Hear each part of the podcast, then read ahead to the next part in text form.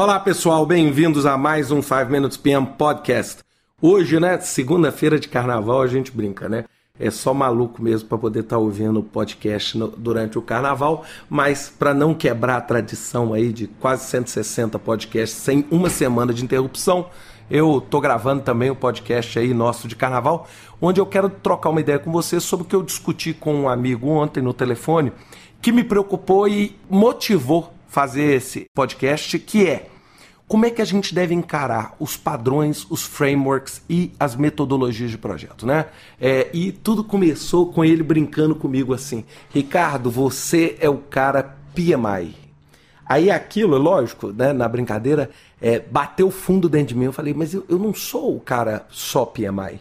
E o, o bom gestor de projeto, ele não pode ser um cara que só olha, só usa e só pensa em um modelo de trabalho. Né? Ou seja, o PMI tem padrões de mercado extremamente estabelecidos, sem dúvida nenhuma é popular, é um líder com o PMBOK, que é o padrão para projetos isolados, tem também o standard para portfólio, para programas, para construção, para governo, para várias coisas.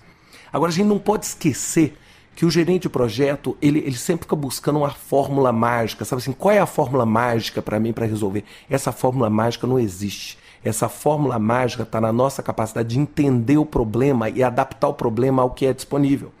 Então, para isso, por exemplo, muitas vezes a gente tem que misturar tudo. E a solução é um mix. É como se fosse um liquidificador mexendo com tudo.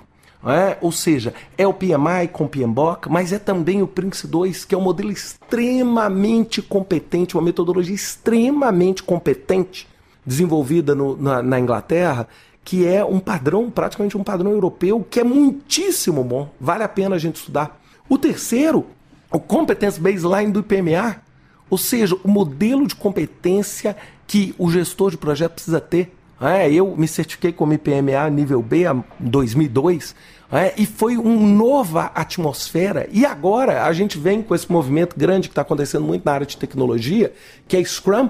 É, eu, em outubro do ano passado, fiz o curso e sou um Certified Scrum Master.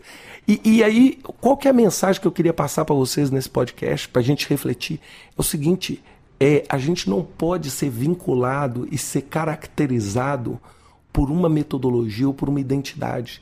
É? Ou seja, o bom gestor de projeto ele usa, por exemplo, técnicas extremamente ricas que estão vindo de Scrum para reunião, para comunicação, ou seja, essa, esse conceito de agilidade, mais conceitos metodológicos que podem estar vindo de business case do, do Prince 2, mais, por exemplo, mecanismos e técnicas de identificação de risco que estão delineadas dentro do PMBOK.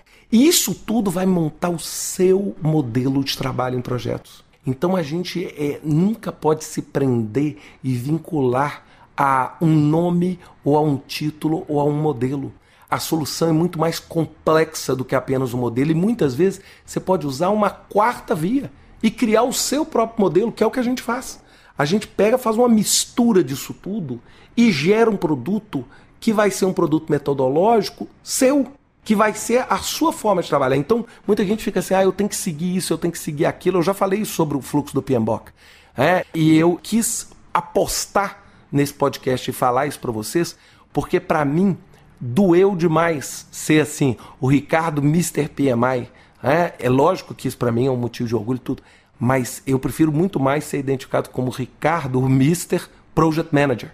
É, ou seja, e o Project Manager com o seu canivete suíço vai estar tá usando essas metodologias, vai estar tá usando o que há de melhor em Scrum, com o que há de melhor em Prince, com o que há de melhor no PMBOK e vai estar tá montando a solução. É, a gente não pode ser simples de achar que existe uma fórmula mágica pronta, que nós vamos ler um livro e que esse livro exclusivamente vai ensinar tudo para a gente.